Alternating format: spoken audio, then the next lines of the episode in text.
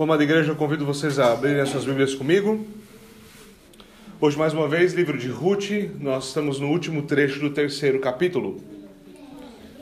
Então, nosso texto de hoje é Ruth, capítulo de número 3. Hoje nós vamos nos debruçar do versículo 14 até o versículo 18. Ruth, capítulo de número 3, do versículo 14 até o versículo 18. Convido vocês a ouvirem a leitura da palavra de Deus com atenção e com fé, e assim diz o Senhor.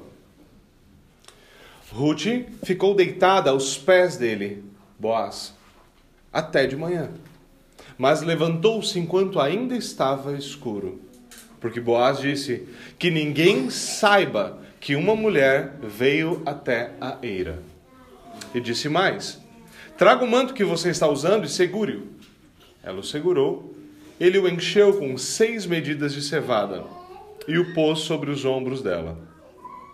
Então ela voltou para a cidade. Quando chegou à casa de sua sogra, esta lhe perguntou: Como se passaram as coisas, minha filha? E Ruth lhe contou tudo o que aquele homem tinha feito por ela. E disse ainda: E ele me deu estas seis medidas de cevada, e disse: não volte para sua sogra sem nada. Então Noemi disse: Espere, minha filha, até que você saiba em que darão as coisas, porque aquele homem não descansará enquanto não resolver este caso ainda hoje. E amém. Senhor, nós pedimos mais uma vez, mais um domingo, mais uma comemoração da tua ressurreição, para que o Senhor ilumine a nossa mente ilumine o nosso entendimento, que o Senhor destape ouvidos teimosos ou emburrecidos, que o Senhor cure-nos da nossa torpeza e, por favor, Senhor, nos ajude a compreender a tua palavra, nos ajude a nos deleitar nas tuas histórias, nos ajude, Senhor. É o que nós te pedimos por Jesus Cristo. E amém. Bom, meus irmãos, nosso sumário de hoje é bastante simples e direto.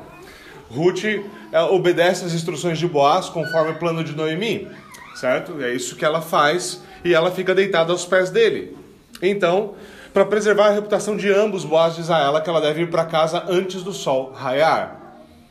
Além disso, ele entrega a ela seis porções de cevada para que, ele, que ela leve consigo de volta. É importante notar que essa informação das seis porções de cevada é repetida com ênfase por Ruth e depois é entendida de uma forma peculiar por Noemi, algo que deveria fazer os nossos olhos saltar para tentar entender porque isso é repetido e da onde uh, Noemi deriva um tipo de interpretação da, dessa, dessa informação que é repetida.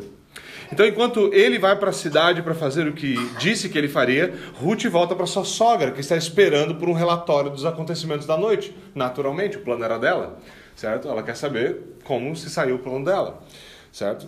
Ruth conta tudo para ela e enfatiza, mais uma vez, o presente dado por Boaz. Então Noemi diz a Ruth que agora tudo que elas podem fazer é esperar, mas elas não precisarão esperar muito. Lembre-se, tudo isso está acontecendo numa janela de tempo de um dia, certo? Ainda hoje essa questão será resolvida. Certo? Então esse, esse é o final do nosso capítulo. E há bastante coisa interessante sobre a estrutura e tudo mais, além dos acontecimentos que nós devemos, obviamente, considerar aqui. Nós estamos no final do capítulo 3, e aqui nós temos alguns paralelos com o final do capítulo 2. Esses paralelos são importantes, certo? Às vezes a gente está tão preocupado, ah, ah, muitas vezes a gente confunde versículos e capítulos, e porque a gente tem essas divisões, a gente acaba fazendo uma leitura meio picada das Escrituras. E quando a gente faz essa leitura picada, principalmente pensando versículos, o que acontece é que a gente nunca percebe que existe uma estrutura literária nesses livros. Ruth é de uma estrutura literária impressionante. Ela é de uma estrutura literária impressionante. A divisão e, e por isso a divisão de capítulos de, de, do livro de Ruth é excelente, porque a estrutura literária é muito boa. Não foi difícil dividir os capítulos de Ruth, certo? Tava, o trabalho estava basicamente feito. Alguns são bem mais difíceis de fazer. Então é interessante para a gente perceber isso, porque porque se nós cremos na inspiração da Escritura como nós deveríamos crer, numa inspiração que é plena, é plenária, que ela é orgânica, certo? Que ela se aplica palavra por palavra, a vida dos autores e coisas como essa, nós deveríamos perceber que a própria estrutura dos livros e a relação entre eles tem coisas a nos ensinar.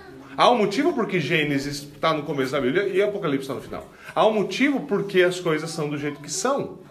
E a gente deveria aprender muita coisa a partir daí. Há um motivo porque há tantas histórias na Escritura. Porque histórias são importantes. Não é, só, não é só conteúdo doutrinário. Até alguns dos nossos círculos reformados, alguns, gostariam, alguns deles gostariam que todas as cartas fossem romanos, certo? Que é organizado, organizado doutrinariamente. Eles falam, não, agora sim.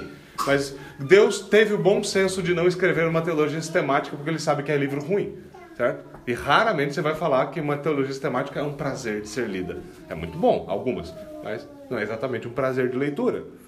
Então, quando nós chegamos no livro, nós conseguimos ver algumas coisas estruturais que nos ajudam a entender o fluxo da história e outras que nos mostram como o Senhor trabalha. Isso é importante.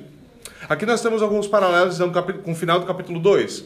Mais uma vez, nós temos uma transição da cidade para o campo, certo? Mais uma vez, o capítulo se encerra com uma transição da cidade para o campo. Mais uma vez, nós temos Ruth voltando com novidades para compartilhar com a sua sogra. De novo, esse padrão está acontecendo, certo? E mais uma vez, Noemi tem a palavra final no final do capítulo. Ela que, que é a última a dizer algo no final do capítulo, certo?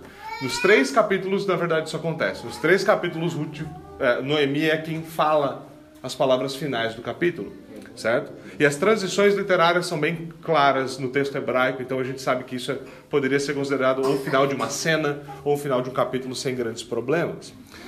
Agora, ela havia dito para Ruth obedecer às instruções de Boaz, e ele diz, uh, e ele diz então que ela se deite aos seus pés, e Ruth fica ali deitada aos seus pés, em plena submissão. Ótimo, ótimo, ah, ótima ação de Ruth, certo? Demonstrar submissão é algo muito próprio se ela quer casar com esse homem, certo? E é curioso que o nosso narrador não diz ali que ela dormiu. É curioso, você vai para o texto hebraico. O texto hebraico não diz que ela deitou ali, dormiu e que Boaz deitou e dormiu. Ele fala que deitou. Certo? Porque você consegue imaginar que não seria fácil dormir naquela situação. Certo? E se aparece alguém? E, se eu... e o que, que vai acontecer amanhã? Não, não seria difícil aqui imaginar que ambos estariam inquietos. Que ambos estariam. Boaz estaria pensando sobre como seria a reunião pela manhã. Será que o, Será que o resgatador que tem a primazia vai querer resgatar ela? Ou será que eu vou poder fazer isso? Será que, será que alguém, alguém vai achar alguma, alguma coisa estranha sobre isso? Como é que eu deveria agir? E Ruth, obviamente, pensando: como é que eu vou voltar para casa sem ninguém me veja? O que será que vai acontecer amanhã quando ele conversar, quando ele levar meu nome para as portas da cidade para resolver tudo isso? O que, que vai acontecer? Ela finalmente se levanta antes do pôr do sol, antes, antes do sol raiar. Mas quando ainda estava escuro, ela faz isso quando ainda estava escuro, obviamente com o objetivo de fazer isso de maneira mais discreta possível, certo? Boaz diz a ela que ninguém deveria saber que ela deveria ter passado a noite ali. Ninguém deveria saber que uma mulher tinha ido até a eira. Por quê? Porque uma mulher ir até a eira era um mau sinal. Era um mau sinal, certo? Seria uma forma, seria uma forma uh, eufêmica de dizer que uma mulher era baixa, ela era indecente. Ah, essa daí vive pela, vive pela eira, certo? E você fala, opa, certo? A gente poderia, a gente tem várias formas de dizer isso no nosso, né, no nosso idioma, né, e todas elas são bem óbvias, certo? Todas elas são bem óbvias. Então ele fala, isso não deve acontecer. Agora, é importante notar por que isso não deve acontecer. Não é aqui só uma questão de a gente não quer que, que alguém pense algo errado. Óbvio, você não quer que alguém imagine coisas malignas sobre você quando coisas malignas não aconteceram. Óbvio que isso é, é desejável, certo? E há também o, o, a questão de que ele deve cuidar dela como uma irmã. Esse é, esse é o, o fluxo do princípio bíblico de como nós devemos interagir com mulheres que não são nossa esposa, nossas filhas. Devem ser tratadas como irmãs. Você não gostaria que ninguém estivesse falando mal da sua irmã. Então você age com cuidado para preservar o bom nome dela, certo? Isso é algo muito, muito natural. O seu bom nome também deve ser preservado. Ele deve zelar por como ela é percebida pelos outros. Mas ele deve cuidar disso também porque ele deve estar justamente preocupado com a reputação da sua possível futura esposa. Esse é um negócio que na igreja, eu toco nesse ponto porque na igreja nós estamos perdendo o senso disso, certo? Então, nós, algumas vezes nós estamos com a sensação de que a pessoa pode viver uma vida ímpia, tocar o terror, viver, sabe, as custas do satanás a vida toda, depois vem para a igreja, ela pede perdão, e agora os homens da igreja têm que simplesmente fingir que ela não tem passado, que não, nada daquilo dali aconteceu. Agora veja, é verdade que a, é verdade que o Senhor Jesus Cristo restaura, perdoa, você é purificado, você é uma irmã e não tem problema nenhum. De fato, não há, não há nenhum problema se o irmão é, se interessar em casar com você e tudo mais. Agora, fingir que a sua vida de pecado não traz nenhuma consequência para você no mundo real, eu sinto muito, mas isso é só estupidez. Não é assim que a banda toca, irmão. E não é assim para meninos também, não é assim para homens também. Certo? Não é assim para homens também. Isso é algo bastante, bastante significativo. E óbvio que Boaz deveria cuidar. Porque Boaz iria querer manchar a reputação da sua esposa. Uma das coisas que nós não percebemos é como, como se dá a relação entre marido e mulher, como homens percebem essa relação com suas esposas. Mulher, quando, quando Paulo descreve a mulher como uma coroa, se você olhar para a natureza do homem, você sabe que mulher é uma coroa por como homens interagem com mulheres. Uma das coisas que nós, maridos, adoramos sobre as nossas esposas é que elas estejam belas e formosas. Por quê? Porque a mulher é um símbolo de status do homem facilmente. Você é lido facilmente por como é a sua mulher. Se sua mulher vive aos farrapos, aos trapos e vive acabada, todo mundo tem uma opinião sobre você, meu irmão. Todo mundo tem uma opinião sobre você. Todo mundo sabe que você não está cuidando bem da sua mulher, porque uma das coisas que nós sabemos, e a Escritura nos ensina, é que quando você ama algo, você torna aquilo amável. É esperado que conforme você ama uma mulher, ela se torne cada vez mais bela, cada vez mais amável. Amor se comunica dessa forma. Então você pode achar um monte de coisa sobre o casamento de alguém, mas se você olha para alguns desses sinais, você sabe que pode parecer um monte de coisa para quem quer que julgue o que for, mas certas coisas são comunicadas com bastante clareza. Você não precisa ser um gênio para saber. Então Boaz, obviamente, deveria cuidar. Era a reputação da esposa dele. Por que, que ele ia entortar a coroa dele para depois colocar na cabeça dele? Não. Ele não deveria fazer isso. Ele não deveria. Ele deveria ser cuidadoso com a sua reputação também. Ele era um homem bem conhecido, um homem estimado como um homem honesto e piedoso. Lembre-se, lembre foi assim que ele foi descrito no primeiro versículo do capítulo 2. Esse é Boaz. Esse é um cabra bom. Essa seria a versão de hoje, certo? A versão atualizada diria isso. Esse é um cabra bom. Esse é um cabra bom. Esse é crente brabo. Não é desses crente safado tem por aí, não. Esse é crente. Por que deveria ele agir de outra forma? Não, ele deveria, obviamente, ser muito cuidadoso. Cristãos gostam de fingir que coisas como a reputação e outros fatores externos não são importantes quando nós consideramos casamento, pretendentes e coisas como essa. Porque nós insistimos em rejeitar a realidade das coisas, a realidade criada, a realidade da maneira com que Deus a criou. E um dos problemas graves, um dos motivos pelos quais nós caímos em problemas graves como esses é por causa da nossa insistência em continuar com certos círculos gnósticos no meio da nossa teologia evangélica. Certo? Então, nada pior do que gnosticismo, gnosticismo protestante. A gente age como se as coisas espirituais. Uma das coisas que mais me incomodaram ao ler os livros, ao ler os comentários sobre Ruth, é quando sempre tem um comentarista que vem dizer: não, Ruth e Boaz eles se interessaram e se apaixonaram. Lembre-se, o hebraico nunca usa, o texto bíblico nunca usa, não, ele não se preocupa em descrever as emoções deles. Há um motivo para isso, porque é para que você evoque isso, certo? Mas o comentarista vai lá e diz: não, mas os dois se apaixonaram porque os dois eram piedosos, porque para uma pessoa para uma pessoa que realmente ama Deus, nada é mais atraente do que a piedade. Meu irmão, para de falar besteira. Para de falar besteira. Para de falar besteira. Isso não é, não é assim que a banda toca. Óbvio que se você é um cristão, esse vai ser um ponto extremamente importante na sua avaliação. Mas não é porque isso é atrativo fisicamente, não é porque isso é sexy, porque não é. As categorias não são as mesmas. A gente tenta fingir isso como se fosse uma coisa saudável. Isso não é bom. Isso não é bom. É claro que se você está procurando pretendente, você deve procurar por um homem que seja crente. Não deve fingir que ele é atraente porque ele é crente. Porque tem gente que não é. Não é assim. Tem gente que finge de atraente, finge de piedoso para parecer atraente pra gente que acredita nessa teologia tudo torta, e aí depois dá o casamento macaca. Eu já vi isso acontecer até não aguentar mais. Não tem ninguém mais crente que namorado reformado. Ninguém. O homem mesmo é de uma safadeza que, olha, não está no livro. Tem coisas que são atraentes naturalmente para uma mulher que deveriam ser avaliadas sim por você, mulher cristã. São bem simples. Esse homem cumpre a palavra dele, ele chega no horário, ele é um homem pronto a servir, ele é um homem forte, ele tem as costas largas, ele vive reclamando, ele é efeminado, ou ele fala, sabe, parece que você não sabe, você liga para ele, você não sabe se é a sua melhor amiga que atendeu ou o rapaz que você está interessado. Essas coisas são características propriamente masculinas. Isso deveria ser atraente. Isso é, de fato, atraente. Para mulher, deveria ser. Esse é o padrão bíblico, bem claramente estabelecido.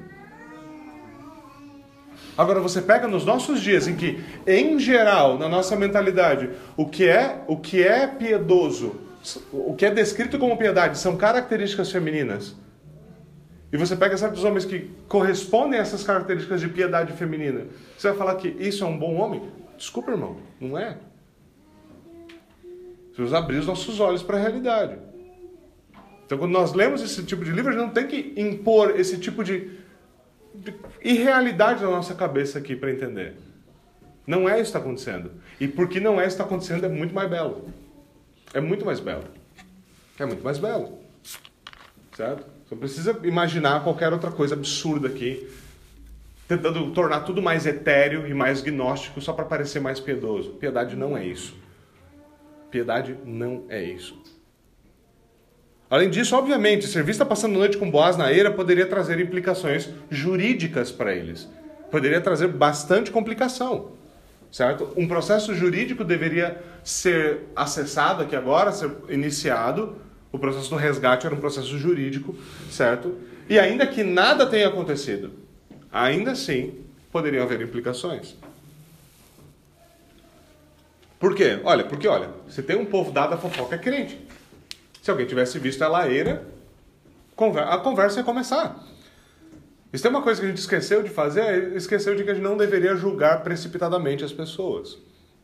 A gente não deveria fazer juízos precipitados, certo? Mas infelizmente nós fazemos isso.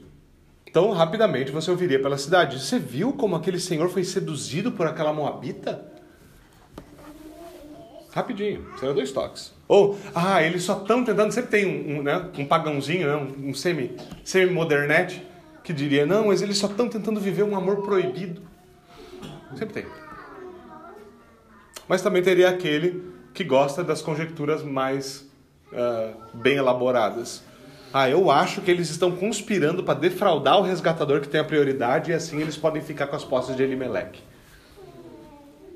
Poderia ser. Poderia ser. Alguma dessas coisas era verdadeira? Nenhuma. Nada disso era verdade. Nada disso era verdade. Mas, sabe como a gente é, né? Não tenta, não tenta olhar por irmão que está do seu lado. A gente é assim. A gente gosta de pressuir. E a minha, meu, meu, minha recomendação pastoral é, e aqui é outro lugar, não seja piedoso do tipo, eu não avalio ninguém, eu não vejo, eu não vejo nada, eu não vejo diferença nenhuma entre as pessoas. Mentira, você vê, vamos ser honestos. A questão é como você, o que você faz e como é que você age com isso. É óbvio que quando você conhecer alguém, quando você interagir com as pessoas e quando as pessoas agirem no mundo real, você vai ver certas atitudes e você vai ter certas opiniões sobre aquilo. Mas evite bater o seu martelo sobre aquilo. Mantenha aquelas informações, porque com o tempo aquilo pode se estabelecer como um padrão no qual você vai poder ter uma conclusão justa. Essa pessoa não presta. Acontece. Mas se você tomar essa decisão precipitadamente, quem está errado é você. Então guarde as informações, saiba o que aconteceu, mas dê o benefício da dúvida, não julgue precipitadamente, junte mais informações, vá com calma ouvi várias vezes na igreja esse problema acontecendo porque uma situação acontece e aquela pessoa é reduzida àquela situação. Agora aquilo é tudo que ela é. E relacionamentos são destruídos, reputações são manchadas e coisas como essa acontecem. Por quê? Porque, porque a gente é muito ruim nessas coisas. Então cuidado. Boa sabia que na realidade, no mundo real, as pessoas fazem isso, então ele deveria tomar cuidado com isso também. Ele também deve tomar cuidado com isso. Não dê motivos Né? Se, se, não há, se há motivos para que você né, provoque um, um problema, faça isso. Conquanto você esteja abraçando a verdade, sendo fiel ao Senhor, faça o que você tem que fazer. Agora, se você não precisa causar um caos, melhor. É, é, é menos difícil em geral. Então, de novo, nada, nada do que poderia ser dito sobre eles com alguma conotação ruim seria verdadeiro. O que deve, obviamente, de novo, nos fazer ser reticentes sobre tirar conclusões precipitadas. Nós, não, nós normalmente não gostamos de ouvir o outro lado da acusação. Isso mostra que nós somos tolos, certo? Mas, de novo, isso, não, isso continua implicando no fato de que, se esses papos começassem isso tomasse propulsão, as repercussões poderiam ser catastróficas. Volta na história, Tamar, quando ela engana Judá para gerar um filho dele, ele se passa por prostituta para enganar Judá e, e, e para engravidar dele.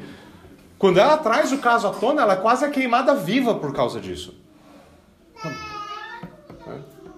Planos perigosos às vezes têm resultados perigosos. Graças a Deus ela não foi queimada viva, mas quase. Agora, Ruth, em vez de ser resgatada, ela poderia, em vez de encontrar descanso, encontrar um marido, adentrar o povo de Deus plenamente, ela poderia ser, acabar sendo expulsa de Israel. Você acabou de chegar a Israel aqui, está aprontando, mulher? Está três meses aqui, já está. O que, que é isso? Poderia acontecer. Como assim você acabou de chegar aqui agora já está andando pela zeira no meio da noite? O que, que você está fazendo, mulher? Certo? As, as repercussões seriam terríveis. Então, o resultado seria completamente o contrário daquilo que era esperado para Ruth. Então, obviamente haveria cuidado, esse cuidado aqui era necessário. Mas agora, sabendo disso, sabendo que deve haver cuidado, antes de despedir, Boaz ele pede que ela pegue o seu manto, possivelmente um chale com o qual se cobriria a cabeça, certo? E pede para ela é, que ela estenda esse chale, então, para que ele coloque seis cevadas, diz o texto hebraico. Ele coloca seis cevadas. Você sabe que a cevada não tem como colocar seis cevadas. É, seria aqui seis porções. O que é interessante, o texto hebraico não traz seis cevadas porque ele não diz se é um CA, ele não diz qual a unidade de medida. Ele não fala 6 quilos, 6 litros, 6... Ele não fala. São só seis porções, seis, seis medidas. Certo? E é isso que ele diz. Certo? Ele recebe isso coloca para ela para que ela possa levar essa cevada para casa. Agora, pode parecer que, e, e, alguns até chegam a sugerir isso, que ele faz isso com o objetivo de gerar uma certa distração certo? Então ela está voltando do campo com cevada na mão fala: Olha, Ruth, que mulher trabalhadora. Foi cedinho para o campo buscar cevada, está voltando agora. E aí ninguém vai pensar que ela estava fazendo alguma outra coisa na, na, na era que poderia ser perigosa, certo? Agora, pode parecer isso, obviamente, alguns sugerem até isso, para que ela, ela ela mantivesse a sua reputação ilibada, mas a ausência da unidade de medida e a ênfase do número de porções indica algo mais, inclusive a sua repetição posterior por Ruth quando ela está dando o seu relatório ali para Noemi. Como fica claro a partir da resposta de Noemi. E veja que quando Noemi ouve a ênfase, o texto fala: olha, então Ruth disse para Noemi tudo aquilo que Boaz fez por ela. E acrescentou: e ele me deu seis porções de cevada e disse para você, disse para mim que eu não deveria voltar para você de mão vazia. Mão vazia, o que está acontecendo aqui? O que que, que que rola aqui? Como fica claro então a partir da resposta de Noemi, ela fala, olha, eu sei que ele não vai descansar. Mas por, como é que ela sabe? Porque ela olhou seis medidas de cevada? De onde é que você deduz essas coisas? Certo? Esse presente que Boaz envia é um sinal do seu comprometimento com a sua palavra. Ele é, um, ele é, é como se fosse uma porção simbólica que é dada a, não é nem para Ruth, é para Noemi. Porque ela é a, é a representante, ela agora é a cabeça da família aqui. E ele manda isso para Noemi para simbolizar como um símbolo de fato da sua palavra. No simbolismo bíblico que nós temos com o número 6 é a representação de algo incompleto. O mundo no sexto dia estava cheio, estava tudo certo, mas o que aconteceu? Estava incompleto. Era necessário um dia de descanso, um dia para se deleitar no que foi criado. Não basta criar, é necessário desfrutar e se alegrar naquilo que foi criado. O 7 é sempre o, o número que é utilizado para simbolizar essa completude, certo? Sempre usado para significar isso. O que acontece aqui é que uma medida completa seria uma porção completa seriam sete medidas. E ele manda para ela seis medidas, simbolizando que ele fará o restante do trabalho para poder garantir para ela a medida completa. Tá aqui, ó. Tá aqui seis medidas. Sua medida não está completa. Há algo que precisa ser feito para que você tenha a medida completa, para que a, a, o, o símbolo da sua restauração e sustento seja completo. Quando Noemi vê aquilo, ela fala: Eu sei o que é isso. Eu sei o que é isso. Ele está dizendo para a gente: esse aqui é um sinal para a gente de que ele vai fazer aquilo que precisa para que a nossa medida seja completa. Ela sabe o que isso significa. Não deveria ser absurdo para nós que um redentor, um resgatador, um Goel aqui, que ele dê penhores da sua promessa aos seus remidos. Pois é isso. Ele, de que, que ele aprendeu isso? Ele aprendeu isso do nosso Deus. Ele aprendeu isso do Senhor. Porque em toda a história da redenção é isso que Deus faz com o seu povo. Ele nos dá sinais sacramentais. Veja o pão e o vinho, veja as águas do batismo, a árvore no jardim, a arca, a arca da aliança, o maná, os pães da proposição. Sinais sacramentais que nos são dados para quê? Para nos lembrar, para apontar, para simbolizar, para penhorar uma promessa que deveria ser certeira no nosso coração. E é, esse, é isso que Boaz escolhe usar. Ele usa um sinal, ele usa esse simbolismo para deixar estabelecida a sua palavra. A minha promessa vai ser cumprida. A minha promessa vai ser cumprida. Agora, o versículo 15 ele marca então a mudança de cenário do campo para a cidade. O que você vai notar aqui é que diferentes traduções trazem aqui, a, a boa parte delas trazem e, e ela voltou para a cidade, obviamente se referindo a Ruth. Então Ruth voltou para a cidade. Qual é o problema? O problema é que o texto hebraico diz: ele voltou para a cidade. E por algum motivo, algumas pessoas acham que isso é estranho, falar que Boaz voltou para a cidade, porque provavelmente ele teria mais coisa para fazer no campo.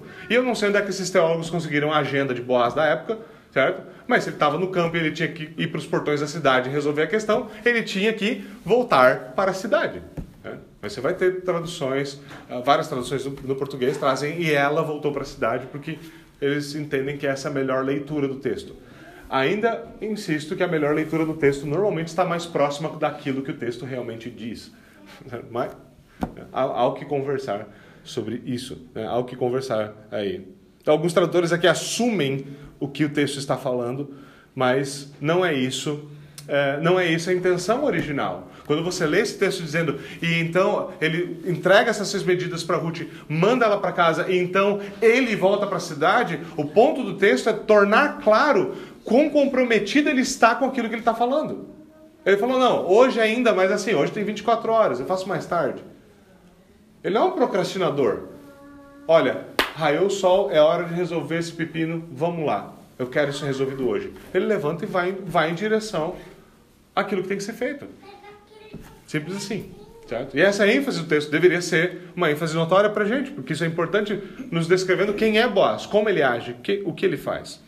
Claro, enquanto isso, Ruth então ela volta para casa. E você pode imaginar que se Ruth e Boaz tiveram dificuldade para dormir no campo, Noemi também deve ter dificuldade para dormir em casa. Certo? Era cedo da manhã, o sol não tinha raiado ainda, e Noemi estava esperando Ruth acordadinha, certo? Olha, tá escuro ainda, mas ela estava lá. Ela, eu quero saber se meu plano deu certo, eu quero saber o que acontece. Ela quer saber o que aconteceu. E a nossa tradução então diz que Ruth é, é recebida com a seguinte pergunta: Como foram as coisas, minha filha? E essa também é mais uma vez onde os tradutores tentam, uh, tentam dar, nos ajudar a compreender o que está rolando no texto. Porque a pergunta original é: Quem é você, minha filha? Eles falam assim, mas você sabe que é minha filha, por que você está perguntando quem que é? Parece fazer sentido, né? Responde isso pro seu filho, se ele for um pouquinho maior, para você ver como é que ele vai te responder. Fala, você sabe que sou eu? Por que você está perguntando quem sou eu? A pergunta parece não fazer sentido. Mas deveria, deveria nos ajudar a compreender o que Noemi quer saber. Ela sabe que é Ruth vindo. Por isso ela chama de minha filha. Nós já vimos que isso é como Noemi trata Ruth na maioria das vezes. Então por que ela pergunta quem é você? Bom, o que me parece aqui, honestamente, é que a pergunta aqui seria mais ou menos a seguinte: O plano fracassou e você ainda é Ruth a viúva? ou o plano deu certo e você agora é Ruth, a noiva de Boaz? Quem é você? A viúva ou a noiva? Quem é você? Quem é você, minha filha? Quem vem lá? Viúva ou noiva? Certo? Simples assim. Lembre-se, a descrição do texto, até a fala de Ruth com Boaz no campo, a descrição sobre Ruth no texto é Ruth a Moabita, Ruth a viúva de Malom. Malom só o nome do marido dela só aparece de fato no capítulo 4, mas a gente sabe quem ele é porque a gente já leu o livro. Ruth é viúva e assim por diante. Ruth é estrangeira. Qual é o status dela agora? Qual é o status dela agora? É isso, é isso que Noemi quer saber. Você é a futura esposa de Boaz? Isso significaria, obviamente, o plano deu certo. O plano deu certo. Agora, Ruth, como as mulheres, pelo menos as que eu conheço, geralmente gostam de fazer, apresenta então um relatório detalhado de tudo que aconteceu com os mínimos detalhes.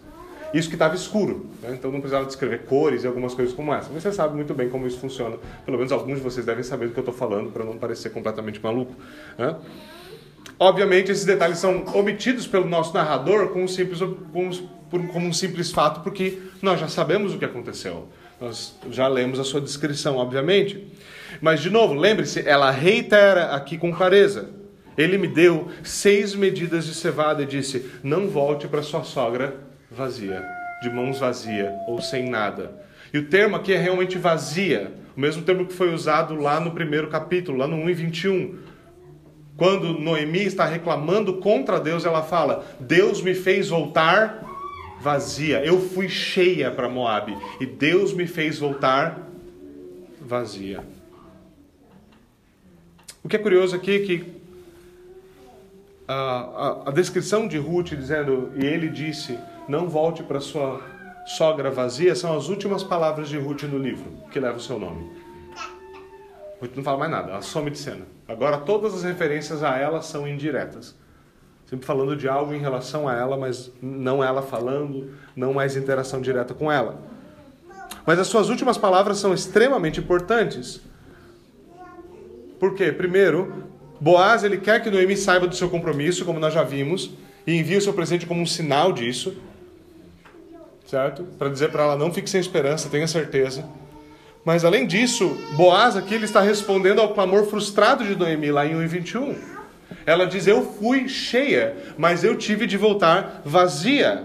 Lá ela acusa o Senhor Deus de ter feito com que ela voltasse sem nada, vazia, pobre. Ela havia perdido seus filhos. Ela não tinha o que comer. Mas agora, por meio de um resgatador, Deus proveu a semente para alimentá-la. Agora ela não está mais vazia. Se ela tinha algo sobre o qual reclamar contra o Senhor, Deus calou sua boca. Como? Com a boa colherada de alimento.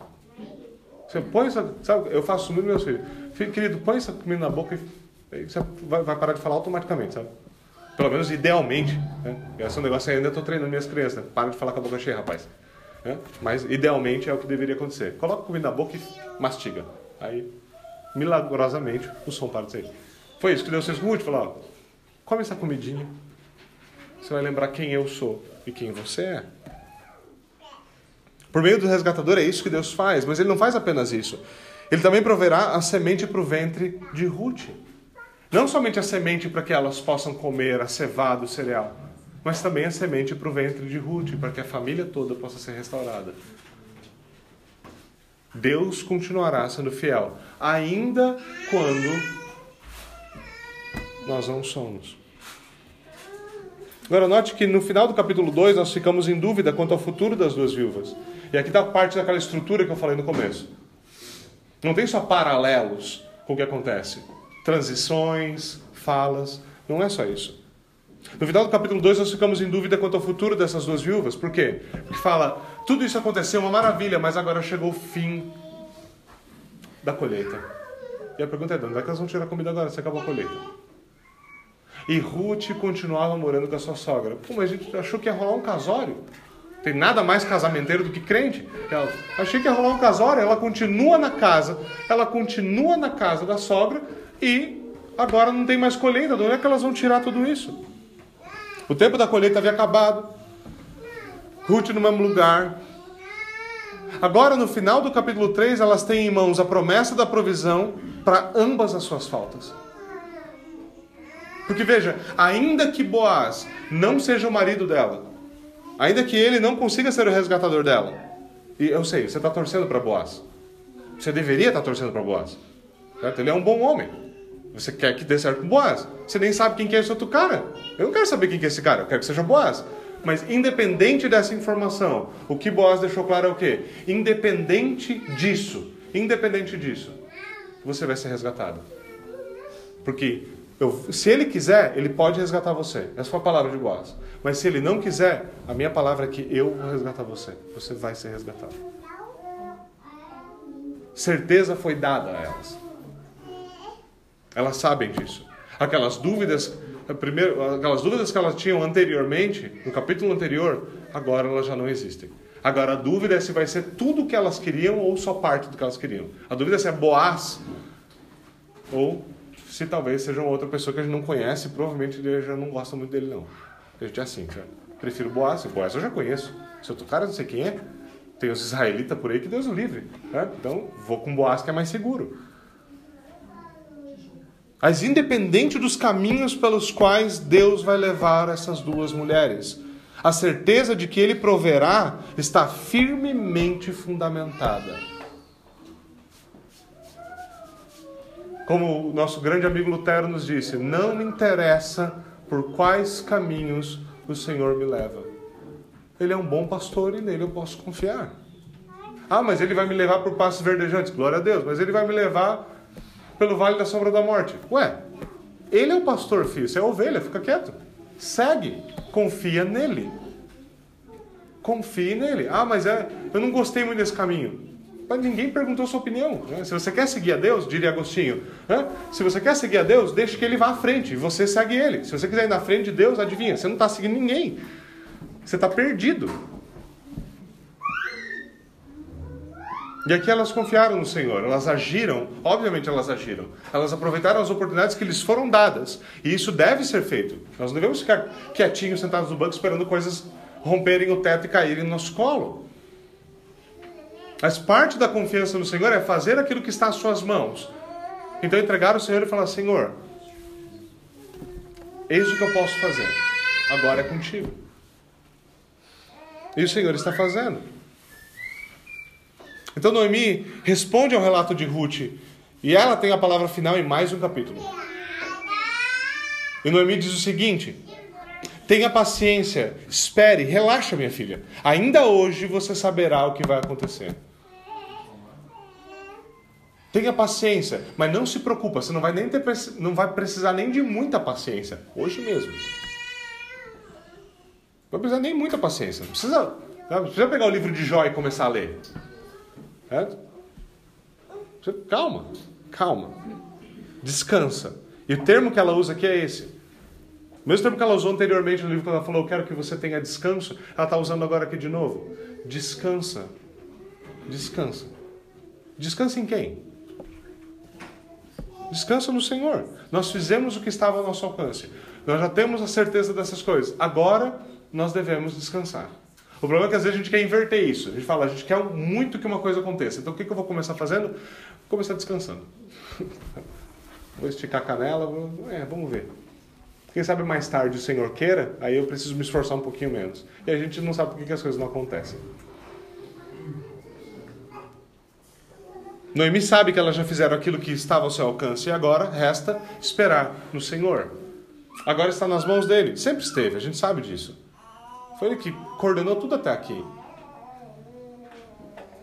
Há tempo para tudo e agora chegou o tempo de esperar que o Senhor faça a sua vontade. E ela consola Ruth dizendo: aquele homem, que é uma forma respeitosa de falar dele, uma vez que ele não está ali, certo? Aquele homem não descansará. Agora, quem está. Nós estávamos importunados, agora a gente importunou ele. Agora o problema é dele. Deixa ele lá resolver, deixa ele lá resolver esse pepino. E Boaz faz exatamente aquilo que deveria fazer. Ele não descansará enquanto não resolver essa questão. Isso é uma coisa importante também para nós homens, bem, bem óbvia, certo? Ele toma o seu caminho, ele vai lá e ele resolve a questão. Muitas vezes alguns nós homens não percebemos o quanto nós cansamos e nós desgastamos nossas esposas porque nós queremos que elas façam parte de tantas coisas das decisões que nós vamos tomar nós não percebemos o quanto isso sobrecarrega elas muito mais do que deveria. Então você está em crise, está em dúvida, está com isso, você joga isso no colo da sua esposa, ela não consegue dormir, ela não consegue descansar, ela se perde com os filhos, ela está preocupada, ela porque ela ama você, ela quer ajudar você, ela não sabe exatamente como agir. Nem toda mulher tem tem as mesmas competências, as mesmas capacidades de fazer as mesmas coisas. E às vezes isso é um peso significativo na mulher. E alguns homens, para aliviar o peso das suas costas, então tentam compartilhar um pouco desse peso. Bom, a saída para isso é largar as suas próprias costas. Proteja sua esposa. Cuidado. O boss começou certinho. Falou, olha, você vai para casa, deixa comigo. Eu vou fazer. Certo? Tem aquele meme famoso na internet, por que homens vivem menos do que as mulheres? É porque eles deveriam. Tem, deveria assumir muito mais bronca e isso deveria causar muito mais peso em, em nós. Não é nenhuma, não é nenhuma novidade isso. Nenhuma novidade isso. É isso que faz. Ele não descansará, e de fato ele não ficou descansando mais um tempinho na eira. Vai na frente que daqui a pouco eu vou resolver. Não. Ela foi para casa da sua sogra e ele foi para o portão da cidade, como nós veremos. E agora nós ficamos junto com Noemi e Ruth na expectativa do que irá acontecer enquanto Boaz vai sozinho garantir a redenção. Porque é assim parece que o Senhor gosta de contar a história da redenção, né? Com o Redentor indo sozinho para algum lugar, enfrentar tudo que ele tem que enfrentar sozinho. É assim. E o Senhor adora contar a mesma história. Essa história de redenção, essa história de restauração. Como na nossa própria redenção, nós devemos esperar que o Redentor faça por nós aquilo que nós não podemos fazer por nós mesmos. É isso que Boaz faz por essas duas mulheres. E é isso que nosso Senhor Jesus Cristo, aquele que é maior que Boaz, faz por nós. Aquilo que nós somos incapazes de fazer, ele faz por nós. Aquilo que nós não poderíamos realizar, ele realiza por nós. E ele não faz isso com a nossa ajuda. Não, ele faz sozinho. Todas as suas ovelhas foram dispersadas assim que ele foi ferido. E lá ele estava, no madeiro, sozinho. Como Ruth e Noemi, nós não somos merecedores, nós não somos dignos, mas mesmo assim como elas, nós podemos ser restaurados através de um resgatador fiel. Através de um descendente de Boaz. Aquele que foi sozinho para o madeiro, de novo, aquele que é maior que Boaz. Redenção é possível. E redenção está disponível gratuitamente no nosso Senhor Jesus Cristo. Essa é, essa é a meta história por trás dessa história. Note por fim que ao final de cada capítulo acontece algo com Noemi. A cada capítulo, no final de cada capítulo, nós temos uma Noemi diferente. Isso é muito belo. Essa é a obra da graça e isso é o que a obra da redenção deveria fazer. No final do capítulo 1, sua amargura está corroendo o seu coração. Lembra? Sua amargura, no final do primeiro capítulo, é transformada agora em esperança no final do segundo capítulo. Olha, esse, esse aí é um parente próximo, ele é um possível resgatador. É, Ruth, mas, não, mas Noemi, você não falou que, que não tinha esperança para a gente aqui em Israel? Mas agora há esperança. Tem pão, na, tem pão em Belém. Tem pão em Belém. Alguma, o Senhor está fazendo alguma coisa. Há esperança. Então a esperança está lá presente no final do segundo capítulo. Com a entrada de Boaz em cena, quando o Redentor adentra a história, a história muda. E o principal acontecimento, desde a sua amargura até a sua esperança, é exatamente a entrada do Redentor na cena. Agora, ao final do terceiro capítulo, nós vemos uma Noemi não com esperança, nós vemos uma Noemi cheia de certeza da fé. Ela fala: pode ficar tranquila, porque eu tenho certeza que hoje mesmo isso aí vai ser resolvido. Quem é essa Noemi? Bom, mas os capítulos nem são tão grandes. Eu lembro da Noemi do capítulo 1. Eu lembro daquela mulher que falou que Jeová, que ela foi em abundância para Moab. Nem era verdade aquele negócio lá. E agora ela voltou vazia, que também não era verdade, porque ela voltou com uma mulher que no final vai ser declarada para ela que é melhor do que três filhos, do que sete filhos. Certo? Então, ela voltou com despojos de Moab por fim, mas ela não sabia. Mas ela voltou falando essas coisas. Daí depois ela começa a ter um ar um pouquinho mais favorável, que, poxa, Boaz pode ser boas notícias aí. Mas agora ela está, não, eu, tenho, eu sei. Pode... Ruth, fica tranquila. Eu consigo imaginar a Ruth pensando, quem te viu, quem te vê, né, Noemi? Quem te viu, quem te vê. Pouquinho tempo atrás, nós vindo para cá, uns meses atrás, nós vindo para cá, tava me enxotando de volta para aqueles deuses lazarentos lá de Moab. Ah, agora tá dizendo que eu que tenho que confiar no Senhor. Que papo é esse? É assim mesmo. Redenção é um negócio peculiar, não é mesmo? Agora, no final do terceiro capítulo, temos essa Noemi cheia de certeza. A certeza de que ela não é mais vazia, de que ela não será mais vazia, a certeza de que Deus não está mais contra ela de que Deus não está mais contra ela, de que Ele é a favor dela. Essa é a certeza da redenção. E assim, cheia de fé, cheia de esperança, Noemi faz a sua última declaração também nessa história. Sua declaração é que agora tudo está nas mãos de Boaz. Ele vai resolver a questão. Quando Cristo entra na nossa vida, é exatamente esse tipo de transformação que ele realiza. É isso que ele veio fazer. Ele veio nos tirar do lamaçal do pecado para nos colocar de pé com vestes novas. Ele nos traz de volta para si, como ele trouxe Noemi de volta para si. Quando nós nos perdemos dos nossos pecados e quando nós estamos debaixo de maldição por causa da nossa desobediência, ele nos traz de volta para si e nos restaura. Mas talvez você não tenha deixado os caminhos do Senhor e tenha sido trazido de volta. Talvez você era um pagão mesmo e estava lá perdido. E o Senhor te traz também, como ele fez com Ruth. Não importa se você é um rebelde desgarrado como Noemi ou um pagão perdido como Ruth, Cristo toma sobre si a nossa maldição e nos enche de bênçãos. E ele transforma a nossa amargura em esperança. Ele transforma, ele transforma uma cruz cheia num túmulo vazio. Esse é um negócio divino. Ele transforma pó em glória. Ele transforma morte em vida. Ele faz que de desgraça superabunde graça. Esse é o trabalho do Senhor. E por isso que o evangelho em Ruth é tão belo, porque essa transformação do vazio em plenitude, da desgraça em bênção, de desesperança em esperança, do final de uma família, do, da, de um nome em Israel sendo riscado da história de Israel, para agora adentrar a linhagem real. É isso que o Evangelho faz. Ele nos salva da nossa própria história de morte para nos fazer parte da sua própria história de vida. É isso que o Evangelho deve fazer. E nós devemos perceber, obviamente, qual é o nosso, quem nós somos na história de Deus. Para o que Ele nos chamou. Qual que é o nosso papel. E é nele, e só nele, finalmente, que nós podemos encontrar, como essas duas encontraram, verdadeiro descanso. Só nele, só no Senhor Jesus Cristo, nós podemos finalmente descansar. Ele é finalmente o sábado derradeiro aquele em que nossa alma pode descansar. Vamos até o Senhor em oração.